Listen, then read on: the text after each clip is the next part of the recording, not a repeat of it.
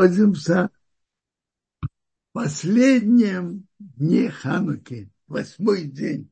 Называют это Зод Ханука. Потому что в этот день читают в Торе Зод Ханука там Избех. В, в это, ведь Хануку читают в Торе каждый день. Читают подарки князей колен. А последний восьмой день Хануки так есть восемь дней Хануки до восьмого, читают каждый день этот день, а восьмой день читает после восьмого дня, э, после приношения в князе, который принес на восьмой день, приношение девятый, десятый, одиннадцатый, двенадцатый, всех вместе. И там написано Зод Ханука там избех, поэтому это называется Зод Ханука. довольно относительно для буднего дня длинное чтение. И это особый день. Приводится, что в этот день молитвы особо принимаются. Конец хану. То Бог так принял наши молитвы и помог. Мы молимся вообще за весь еврейский народ и особенно за пленных, чтобы их, они были возвращены, чтобы не было погибших на войне, и на войне не было погибших и не раненых. Вообще каждый молится о себе, о своей семье, о своих друзьях и обо всем еврейском народе.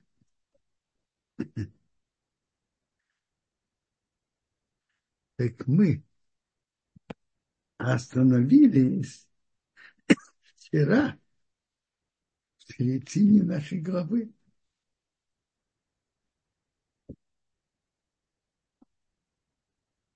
У братьев, при, братья видят перед собой непонятное явление, непонятное событие.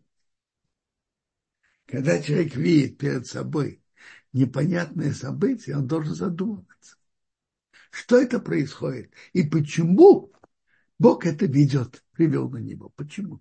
Нич, нет ничего в мире случайного. Есть руководство Бога над миром.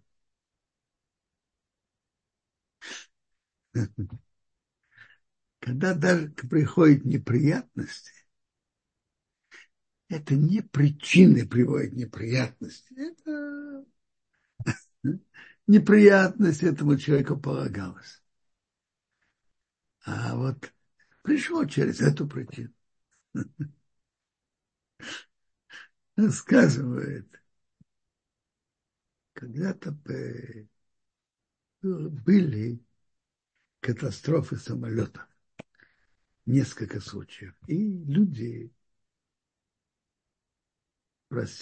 боялись летать, спросили у Хазоныша. Он им ответил, падают не самолеты, падают люди.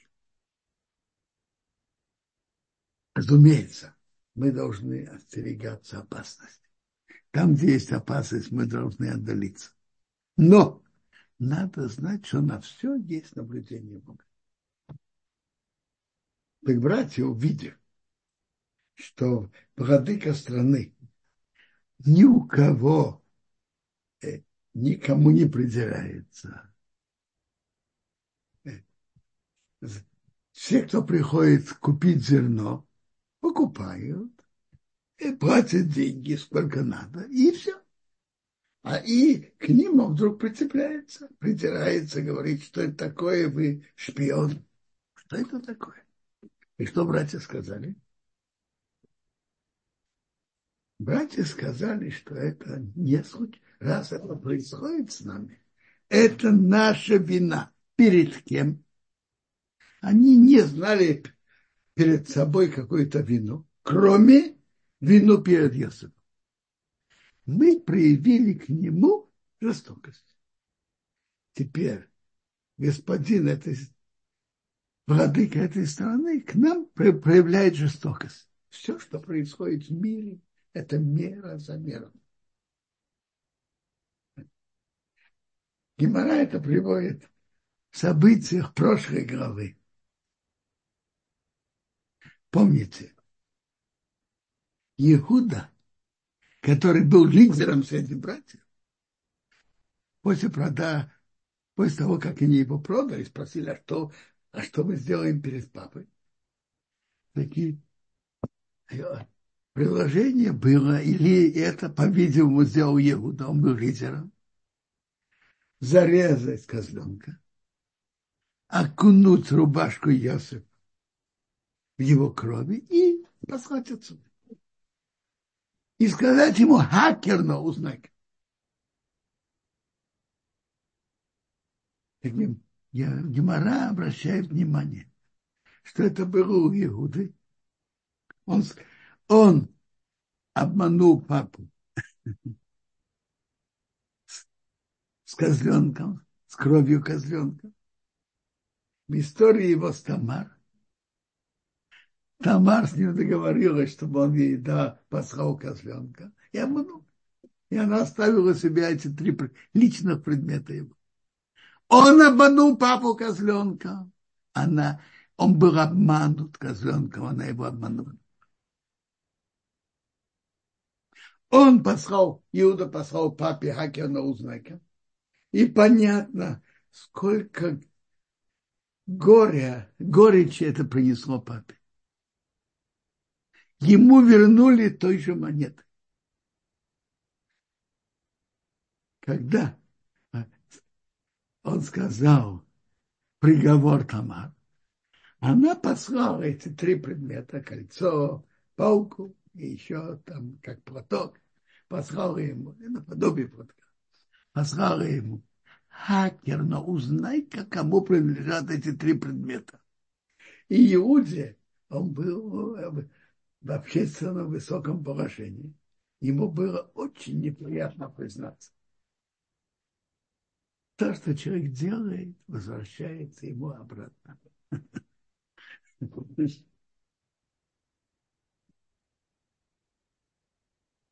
Так тут тоже брат, но братья это знали. И когда они увидели такое необычное отношение владыки страны, они сказали, мы виноваты перед, перед нашим братом.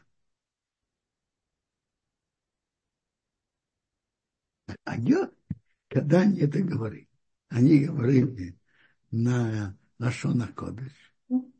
И а они не знали, что Ясов понимает. Так это был переводчик. Он отвернулся от них, заплакал. Он увидел, что они сожалеют об этом. Он вернулся к ним, говорил с ними, забрал Шимена, арестовал его перед их глазами. Наши мудрецы говорят, перед их глазами он арестовал, а потом он его выпустил, дал есть. Йосиф дал приказ наполнить их э, мешки зерном и вернуть их деньги каждому его мешок. И каждому дать еду на дорогу. И так сделал тот, кому он велел. Они понесли свои мешки на не на остав, ушли оттуда. Один открыл свой мешок, дать еду осу в ночлеге. Он увидел его деньги. И вот это у раскрытия мешка. И он сказал своим братьям, вернулись, возвращены мне деньги, это в моем мешке. И у них сердце испугалось. Они испугались один к другому, что Бог нам сделает. То есть они видели, что к ним владыка придирается. Иди знай, может, нам подложили деньги, что потом сказать, что мы украли или мы не заплатили. А что вдруг возвращают нам деньги? Их нам же придираются.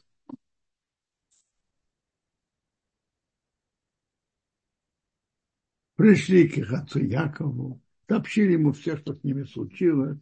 Господин земли, человек, господин земли, говорил с нами твердые слова и а сказал нам, что мы шпионы. Мы сказали, мы правдивы, не шпионы. Мы 12 сыновей, сыновья отца. А, а маленький с отцом земли к нам. Между прочим, знаете, сколько было ту маленькому? Ему уже было 30 лет. Маленькому. Самый младший из них. Бьем. Сказал нам, нам человек, господин земли, этим я буду знать, что вы правдивы. Одного брата оставьте со мной, а на голод ваших, ваших домов берите и идите. И приведите младшего брата ко мне. И тогда я буду знать, что вы не шпионы. Я вам отдам вашего брата, которого арестовал, и можете торговать в стране. Они начали выкладывать из мешков. У каждого связка деньги, его денег в мешке, их связка. Они увидели связку денег, они отцы испугались. Я сказал им их отец Яков, вы мне сделали, что я был без, потерял детей. Йосеф, Йосефа нет. Там что-то начал подозревать. Йосефа нет. Шимона нету. А сейчас возьмите, берете Беньямина, на меня это все.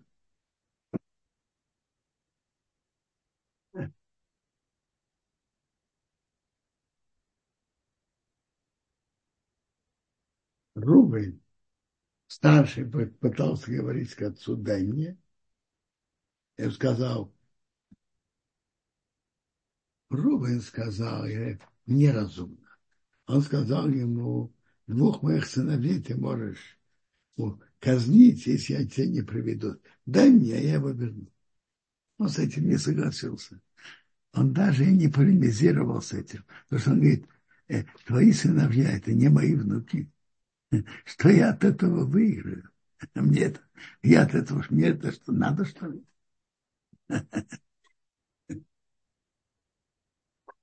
Он даже не, не привел аргумент против слов Иуда, не согласился с этим вообще изначально.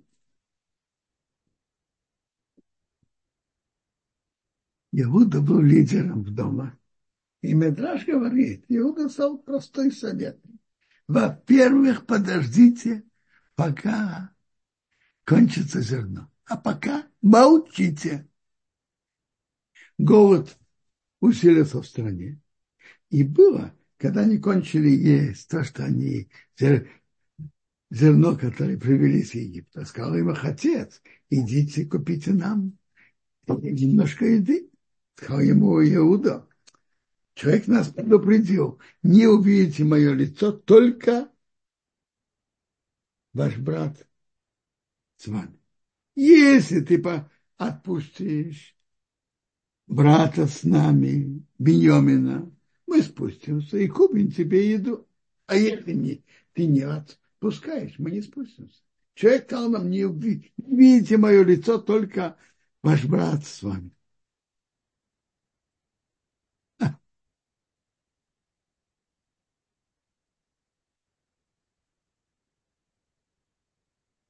Сказал Исраил, зачем вы делали мне плохо сообщить человеку, что у вас еще брат? Что тут Исраил сказал? Что тут Исраил Яков сказал? Сказал просто. Властям не рассказывайте лишнего. Рассказывайте лишнего, они могут чему-то прицепиться. Зачем вам болтать лишнего? Так они ответили, они сказали. Мы не шли болтать. Просто человек спросил нас про наших родственников, есть ваш папа жив, есть у вас брат. И мы рассказали по, воп... по вопросам. Как говорится, по вопросам анкеты, в анкете мы ответили. А мы что ли могли знать, он скажет спустить вашего брата? Между прочим, обратите внимание, Яков молчит. Яков же мог сказать, тот человек, который вас так мучает и к вам притирается, чтобы Бог ему сделал то-то и то-то и то-то. А? Он мог сказать. Нет, не сказал. Яков берег свой язык. А скажите, что могло бы быть, если Яков бы так сказал бы? Он сказал бы про своего сына, любимого сына Иосифа. Видите, как надо беречь свой язык. Ой, конце главы Воейцы мы читали, что я, Яков сказал, с кем ты найдешь твоего идола, не будет, не будет живым. И его слова привели к тому, что ее любимая жена Раха умерла. Слова каждого человека имеют могучую силу. А слова великих людей, такого как Якова, особая сила. Гемора говорит про больших знатоков Торы, как ошибка, что они проговариваются что-то, как ошибка, ишгагаш и мирфны акалит, как ошибка, которая выходит от владыки. Они должны особо остерегаться.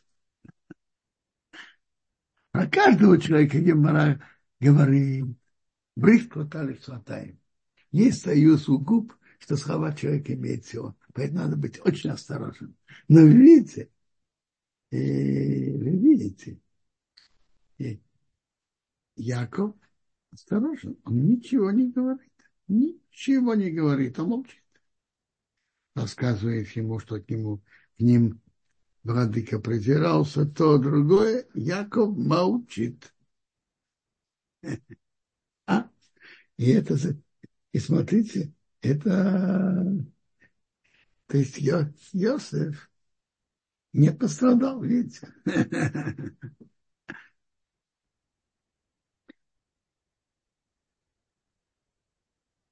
Сказал Егуду к его отцу Исраилу, пошли мальчика со мной, встанем и пойдем.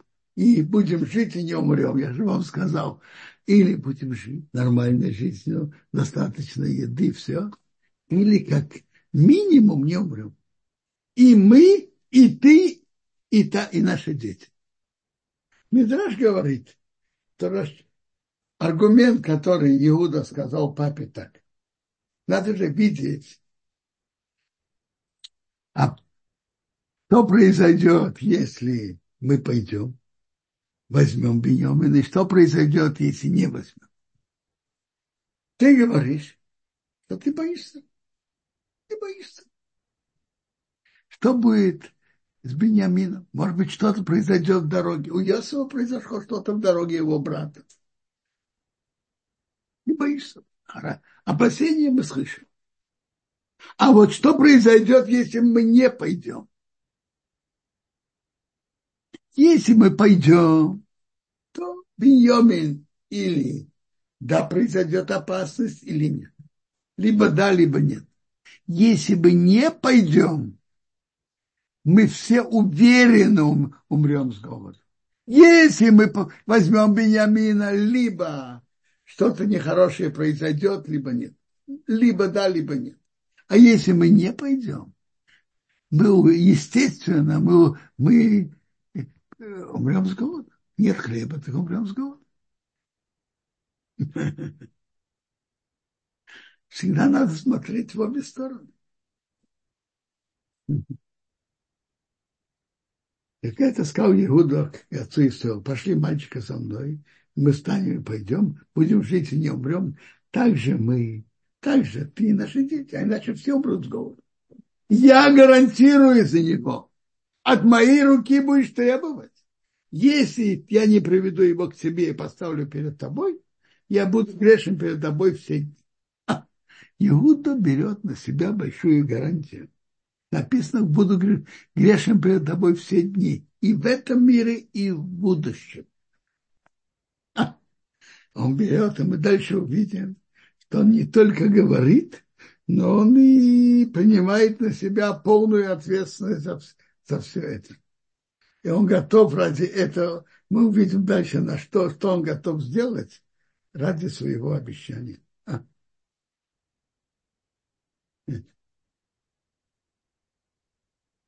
И, потому что если бы мы не задержались, мы могли уже дважды бы пойти и вернуться. Сказал им Исраил, а их отец. А, а, знаете, когда есть имя, раньше было имя Яков, потом Исраил. Комментаторы говорят, что Исраил это более высокий уровень. Когда он на более высокий уровень. Евреи на более высоком уровне называет Исраил, на менее меньшем уровне Яков. Сказал я Мисоил их отец, если так где-то делаете, возьмите из того, чем хвалится земля в ваших посудах, и спустите человеку подарок. подарок. Немножко цоры, это из пахучих составов, немножко меда, воск, лот, тоже что-то из паху пахучего. Э, орехи, фистуки и миндаль. По-видимому, это не то, что что-то да, э, дорогое, но то, чего нет, и это такое особое, чем славится земля. И возьмите двойные, двойную сумму денег, потому что, может быть, цены удвоились. И деньги, которые вернулись в раскрытие ваших мешков, верните, а может, может быть, это ошибка. Теперь что осталось? Молиться. Бог всемогущий. И, секундочку, и брата возьмите, и встаньте вернитесь к, человеку, к этому человеку. А Бог всемогущий, чтобы дал вам милость перед человеком, перед этим человеком. И вер... отпустил вам другого брата и Бениамина. По-простому убитого брата это Шимена, но можно это понять и на Йосифа. Они дали, спустились в Египет, стали перед Йосифом.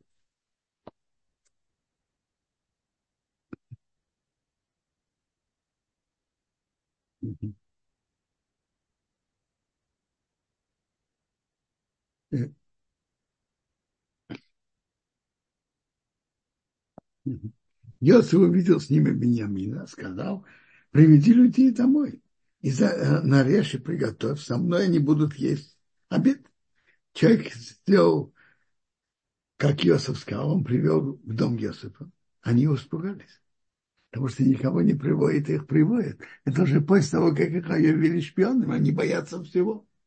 Сказали, и, наверное, из-за денег, которые вернулись в наши мешки, и на нас поклеп.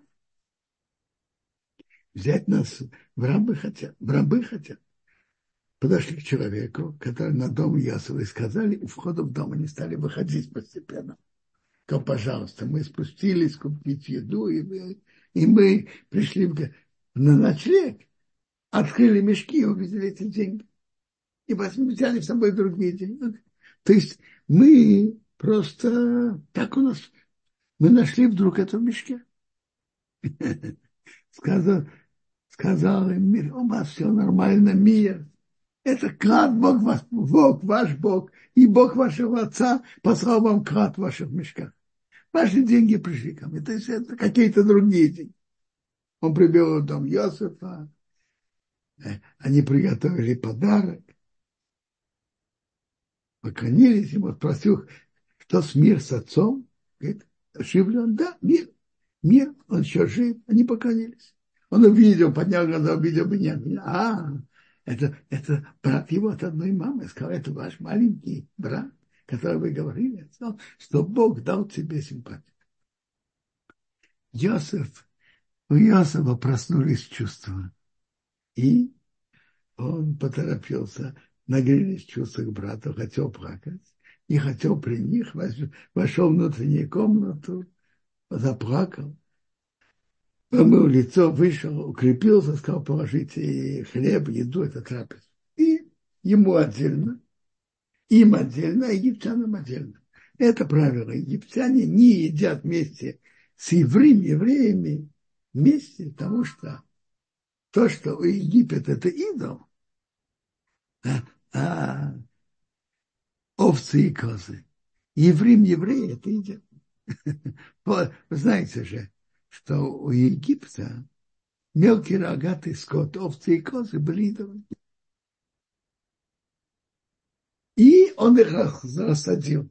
Этот, этот Рубин старший, это после него Шимен, Леви, Иуда. И они удивились. Откуда он знает? А?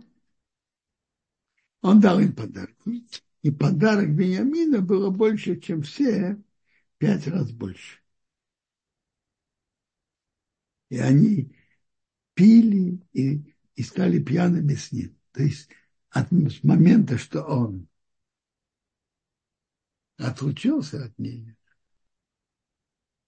что они расстались, они не пили вино, и Йосиф не пил вино. Только тут сейчас они оба пили.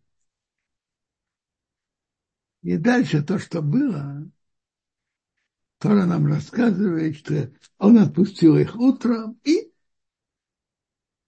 велел положить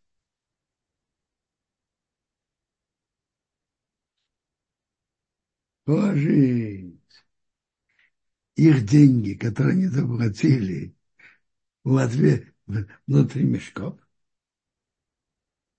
в раскрытие мешка, а бокал положили э, мешок младшего Бениамина. И он так и сделал. А почему он это сделал? Зачем? Вчера на уроке я приводил пшат папы с отцом.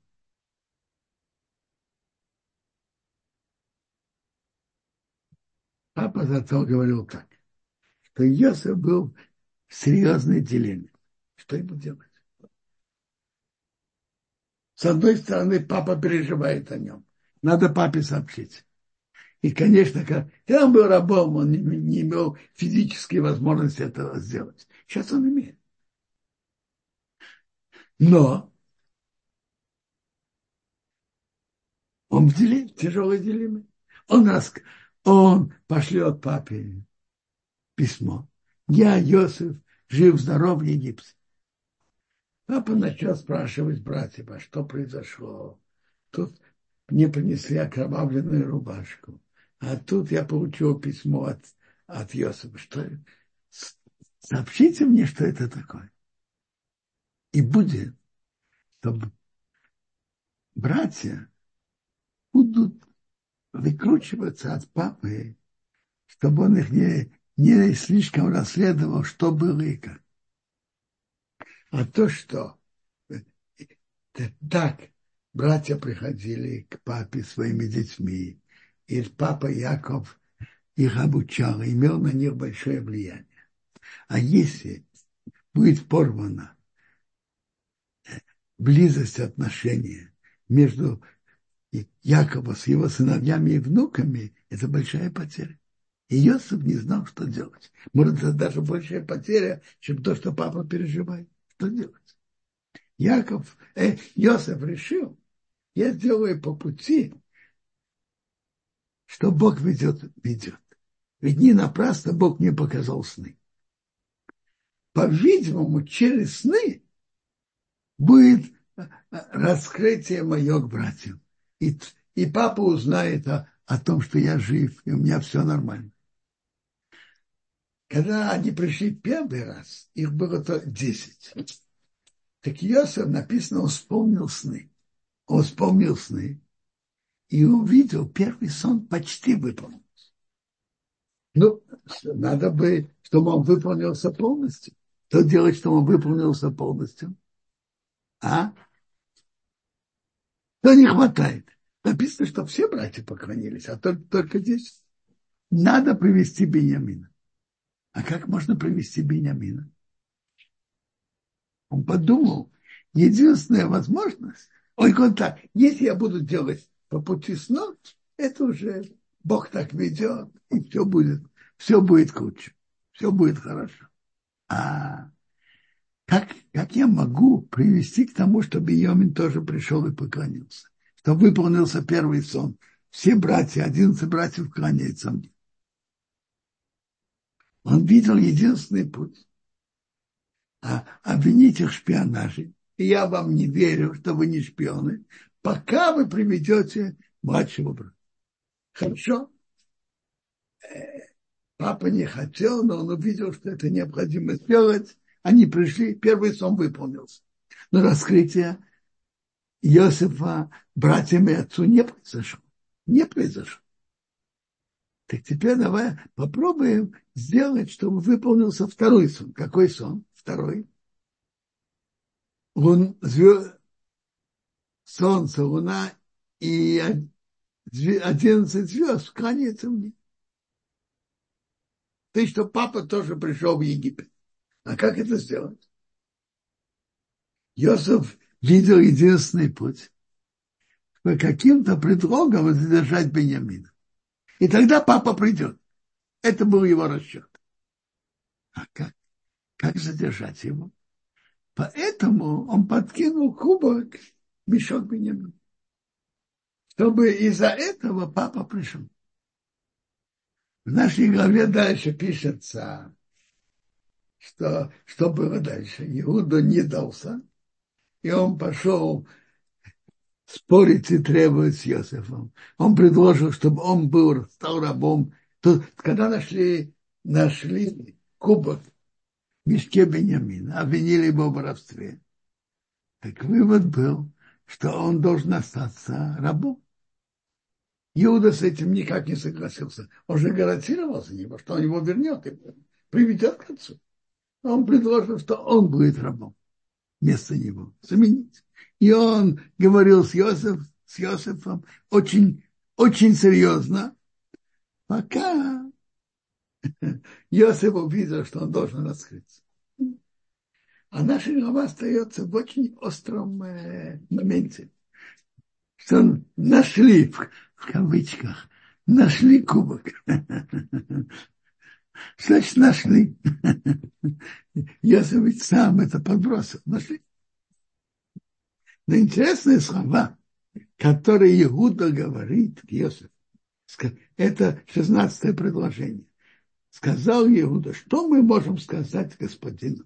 Что мы можем говорить и что мы можем оправдываться? Бог нашел грех наших твоих рабов, из нас. Мы рабы господина, и мы, и у кого нашелся кубок. То есть перед тобой мы чисты. Но Бог нашел наш грех. То есть если что-то происходит, надо знать. Ничего случайного в мире не происходит это от Бога. Это то, что Иуда сказал Иосиф. Ну, мы тут остановились. Тут наша голова заканчивается очень остром моменте. Нашли вора в кавычках и обвиняют, и э, идут его взять в рабство. Если есть вопросы на недельную главу, пожалуйста. Затем поговорим, поговорим о, о законах.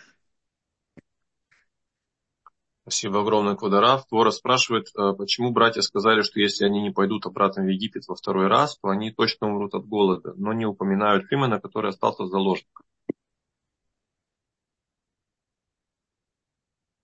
А.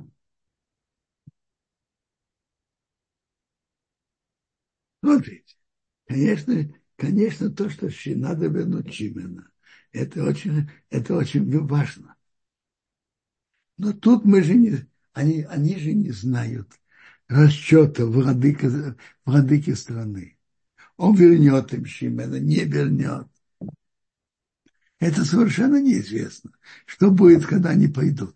Может быть, они сами тоже, может быть, попадут в ловушку. Ничего не знают. Но, естественно, если они пойдут, они вернутся. И, естественно, вернут и Шимена тоже. Об этом они не говорят. Они говорят про, в первую очередь об их, о них самих и о папе Якове не было, я понимаю, что не было тут необходимости об этом говорить. Это и понятно, что он в опасности. Это и понятно. Но тут он говорит, все в опасности. Американского. Спасибо. Кударав, такой вопрос от Рины. А, как же солнце и луна поклоняются мне? Во сне Иосифа ведь Зильпа не пришла кланяться. Что? Э, смотрите, есть два пути в Геморе Брахот. Один путь. Нет, ведь вопрос, папа же Яков сказал, такого быть не может. Нет, он сказал это, чтобы снять ненависть от братьев, зависть от братьев к Иосифу. Но его аргумент такой, это же не может быть. Рахель же умерла, она никак не может прийти. Это Гимаре Брахот. Есть два ответа. Или это била, служа, которая была служанкой Рахели, и она как бы его воспитывала. Била. Она была служанкой Рахели. Я воспитывала Иосифа и Бениамина. Второй путь, что даже вещи сон, как бы были сны Иосифа. В каждом сне есть какая-то какая-то подробность, которая неверна. Луна – это неверно. Солнце 11 звезд – верно. А Луна – неверно. Это два пути, которые говорит Емара.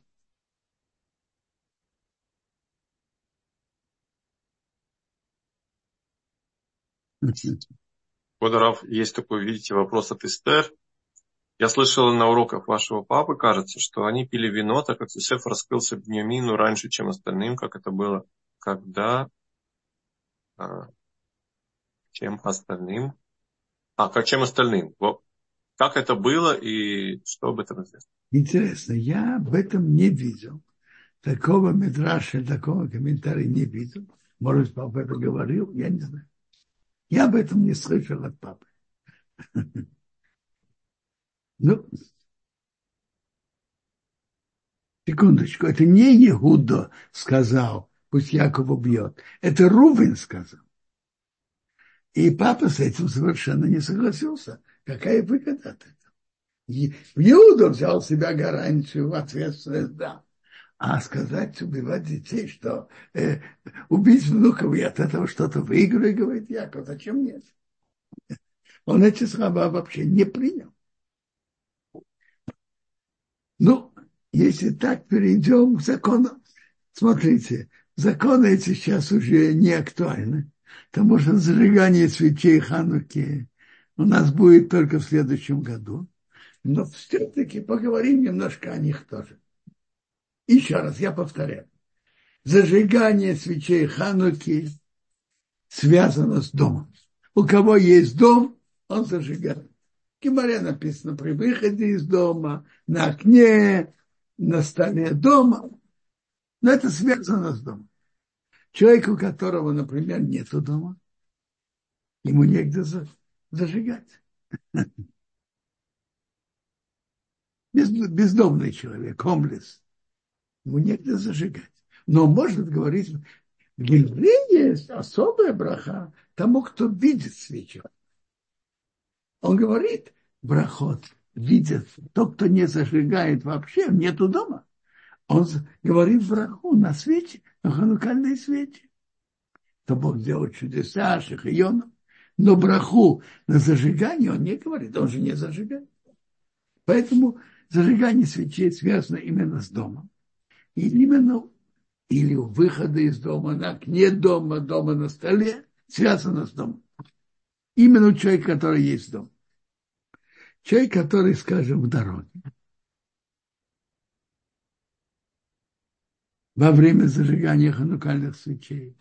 Так если, например, это муж дороги, а жена дома, жена зажигает за дом. Это мецва, связанная с домом.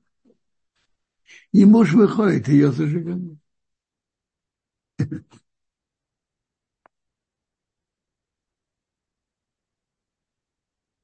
Теперь, если кто-то в гостях на день, два, три, многие есть э, молодые пары, которые приходят в гости к отцу жениха, к отцу невесты, и они приходят в гости на целый шаббат. Вы спрашиваете, съемная квартира считается домом? Конечно, съемная квартира тоже квартира. Это квартира, в которой он живет. Съемная квартира тоже квартира. Теперь, если э, молодая пара или не молодая приходит к родителям жениха, к родителям невесты, и они там весь шаббат, то они там там зажигают ханукальные свечи пятницу перед заходом солнца. На этот день это их дом.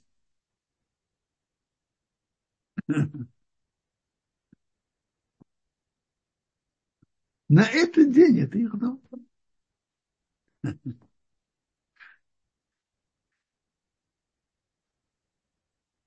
То есть это теперь есть зажигание, которое приводится в Шуханарух, что зажигают и Кнессет тоже. Но так ли, но лично это, как бы сказать, для общества. А зажигание каждого человека это его дом. Он в гостях у кого-то на, на, скажем, на субботу. Так он перед, перед заходом солнца зажигает.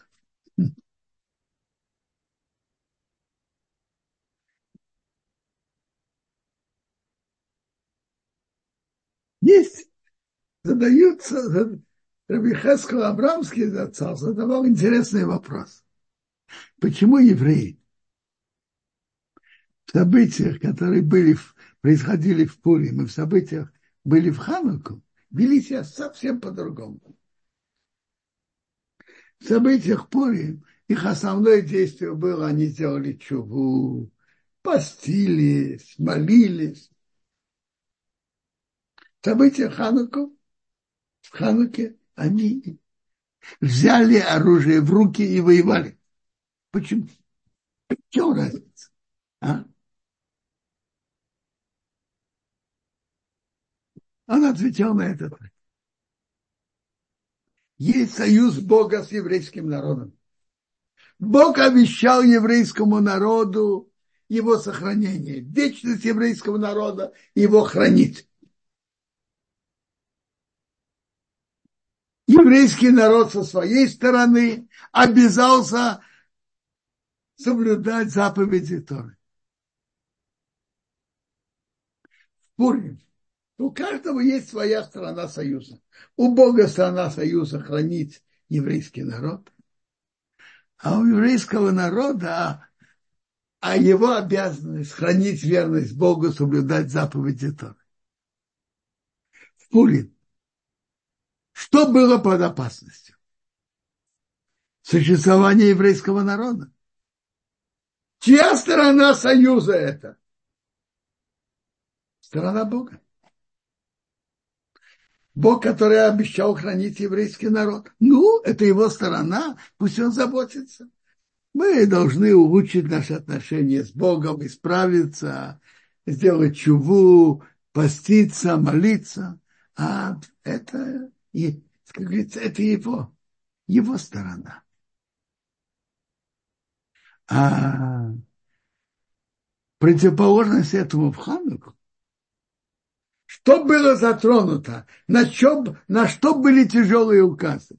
Указы были на соблюдение заповедей Торы, на заповедь мира, обрезание, соблюдение шаббата. Чья это обязанность? Еврейского народа. Не дают обычным путем соблюдать заповеди. Возьмем оружие в руки и будем соблюдать. То есть Пурим была, было под опасностью существования еврейского народа. Это страна Бога, пусть он заботится. В Хануку было под опасностью, под запретом. Соблюдение заповедей Тора – это это обязанность уже еврейского народа. Не дают обычным путем. Возьмем оружие в руки, будем воевать. Это интересный ответ.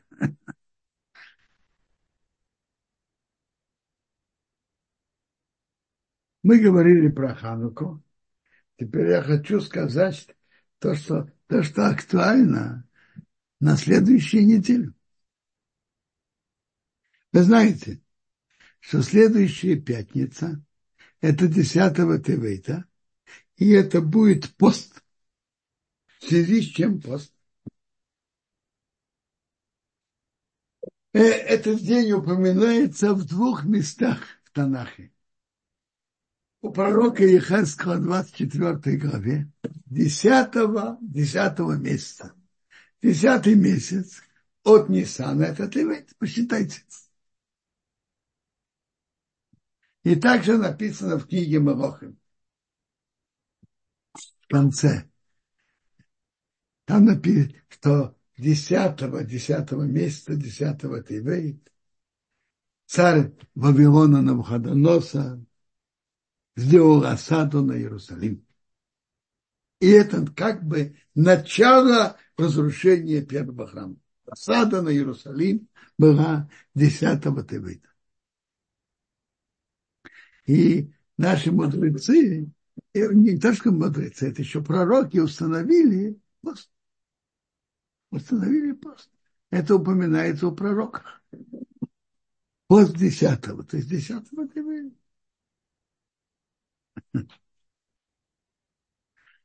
Впрочем, никакой день из постов по нашему календарю, который нам установил без Атхила, мы же живем по установке календаря, как установил нам Гилов.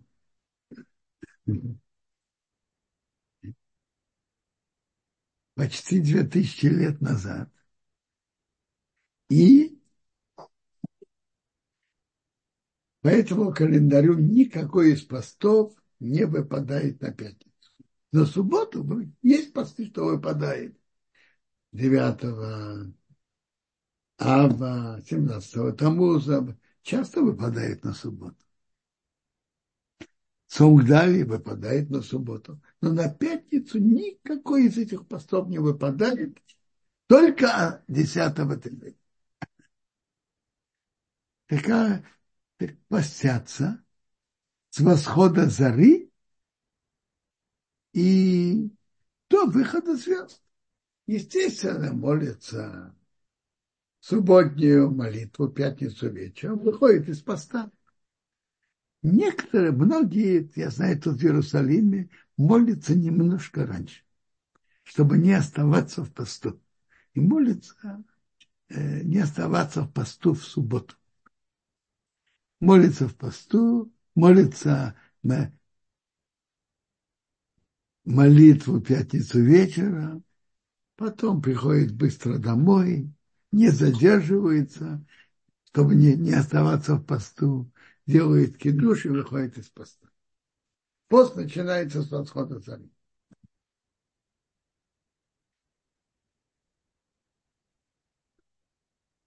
Так это по поводу начало осады на Иерусалим. И пророк Хескл так видно, что это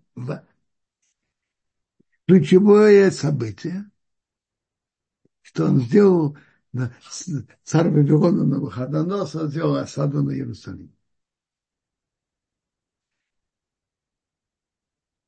Четверг ночью можно есть и пить. Есть, есть и сейчас же восход зары довольно поздний. И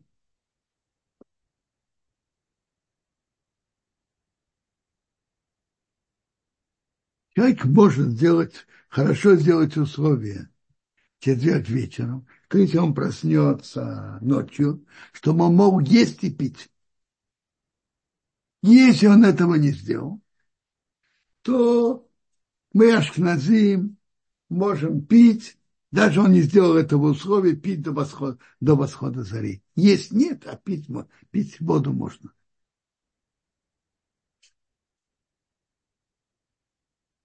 Восход зари, есть два мнения.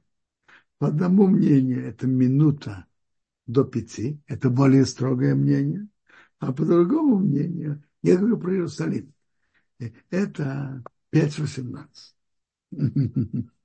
А там, где севернее, в Европе, и, например, в Москве, намного-много позднее.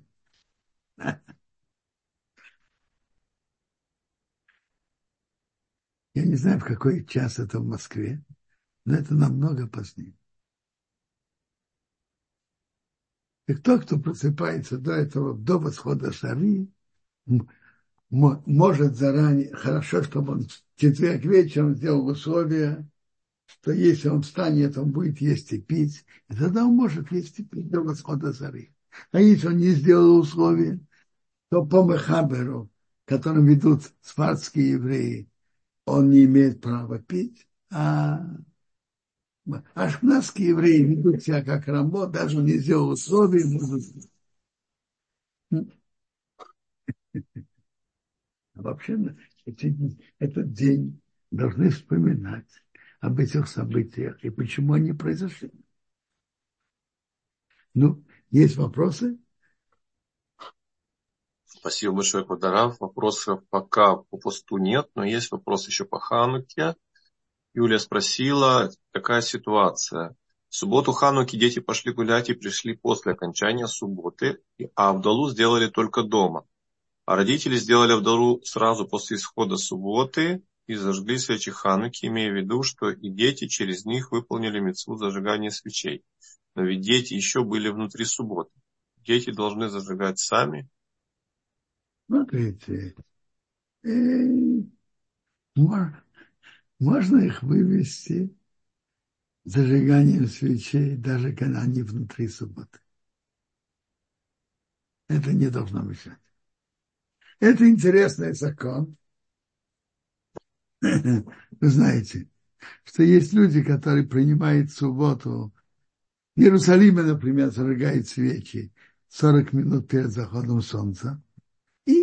Женщина, которая зажигает свечи, ведь обычно принимает на себя субботу. И что-то надо еще сделать по дому и не успели. А муж ее еще не принял субботу. Она может его попросить, чтобы он это сделал какую-то работу, пока он не принял субботу, и пока еще есть достаточно времени до захода солнца. Тот, кто принял на себя субботу, имеет право просить у того, кто не принял субботу, что он сделал какую-то работу. То же самое, тот, который еще не вышел из субботы, может просить того, кто уже вышел из субботы, что он сделал для него работу. Поэтому то, что они еще были в субботе, это не мешает тому, что вы их вывели в зажигание свечей Хануки. Так мне кажется. Это интересный закон, что тот, кто принял субботу, может просить того, кто еще не принял субботу, сделать какую-то работу.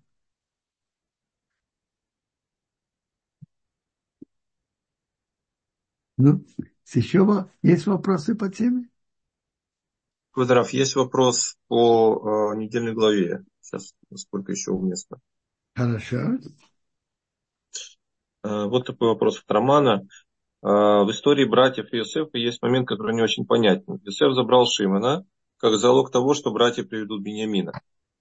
А, э, что Рав скажет, почему за Шимоном Яков не отправил братьев сразу, а пришлось дождаться момента, когда закончится питание, ведь прошло много времени и плен очень опасен.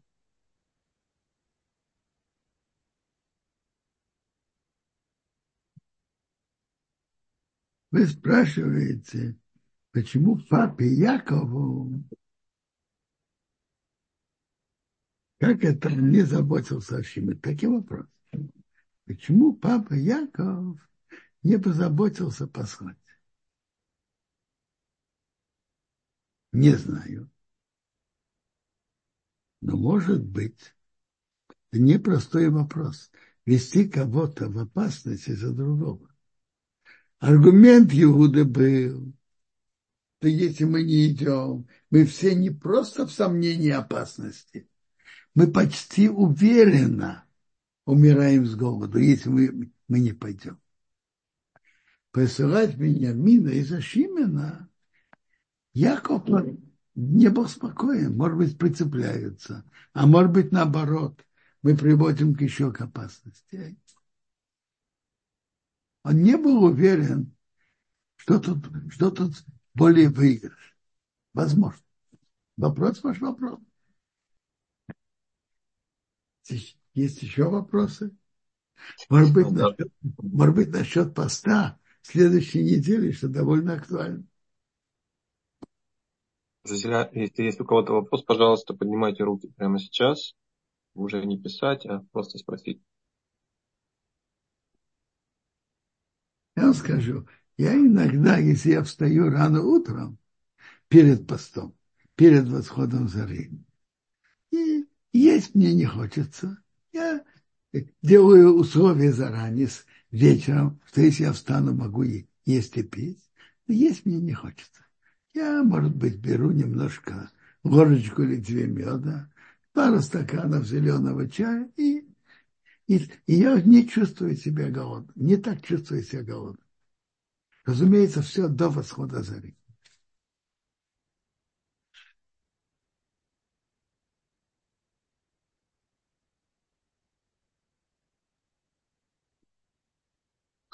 Раф, тут вопрос Ларисы. А можно попросить э, того, кто не религиозный в семье, вот э, сделать, я так понимаю, выполнить какую-то работу э, после э, окончания субботы, видимо так, потому что не уточнено, когда именно, до окончания. Субботы. А, послушайте. Вопрос таки вопрос. Я вам скажу почему. Когда выходит суббота, нам еще нельзя делать работу, пока мы сами не выходим из субботы. Чтобы человек мог делать работу, ему надо сказать Баруха Мавдил бен Кодыш Лахов. Благословлен, кто отделил между святым и будничным. На русском то же самое, как, как и, на, и на, и на Лашона Кодыш. Баруха Мавдил бен Кодыш Лахов, или на русском благословлен тот, кто отделил святое между святым и будничным. Мне кажется, просить человека, не, не, не соблюдающего, пока он не сказал эту фразу, нам не надо. Сказать ему, скажи эту фразу, Баруха Мавдил бен Кодыш Хохов, или благословен, кто отделил святое от будничного, и, и делай нам то-то и то-то. Разумеется, когда время субботы уже вышло. Человек, есть люди, которые соблюдают субботу более поздно, как рабину там, скажем, и еще. А надо сделать какую-то работу. Так, просить нерелигиозного, если он уже сказал фразу Баруха Мабдил бен Кодыш или благословлен, ты отделил святое от будничного.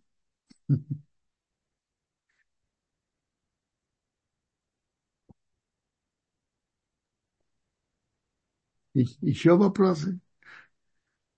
Спасибо, Квадраф. Может быть, кто-то сейчас э, поднимет руку. У меня был вопрос со вчера у Дэйва. Вот э, попросил сегодня все-таки задать. Вот то, как вы считаете Тейлиб на особый нигун, это вы э, получили так читать традицию от отца? Спросил Дэйв. Честно говоря, даже не знаю. Я слышал, как папа за отцом читает Илим. Я помню, как читали в Ешеват Мир. Но точно от кого я это получил, не знаю. Да. Гора, пожалуйста. Ваш микрофон включен.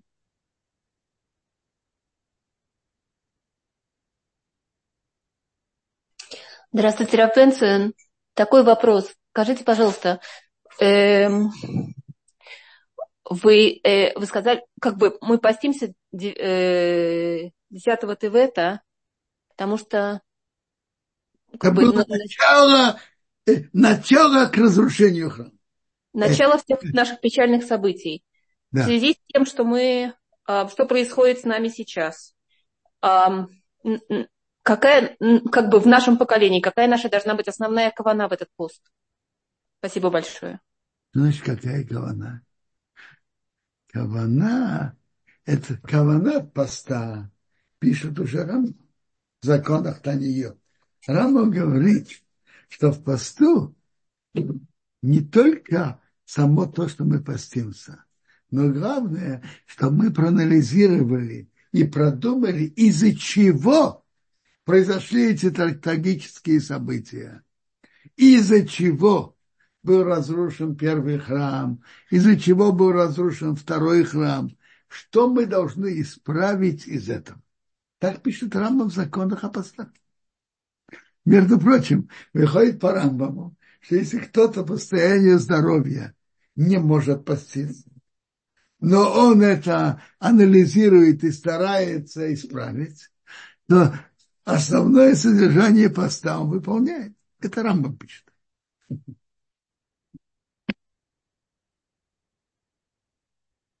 Хорошо. Ну, то есть нам надо это исправить, продумать.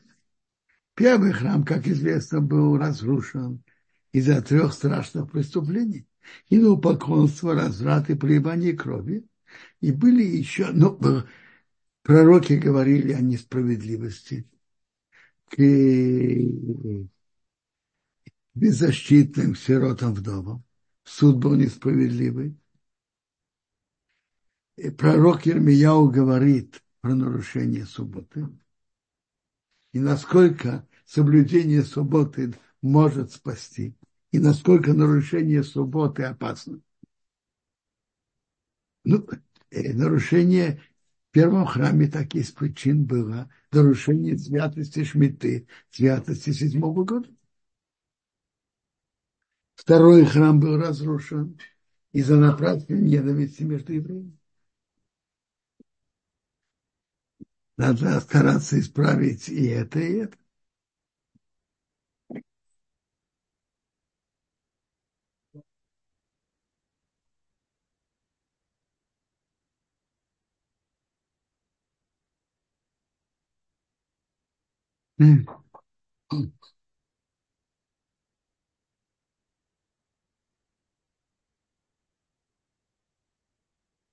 Mm. Ну, уважаемый Авитал, вы можно иметь такую команду? Можно. Если нет вопросов, то я желаю всем хорошей субботы.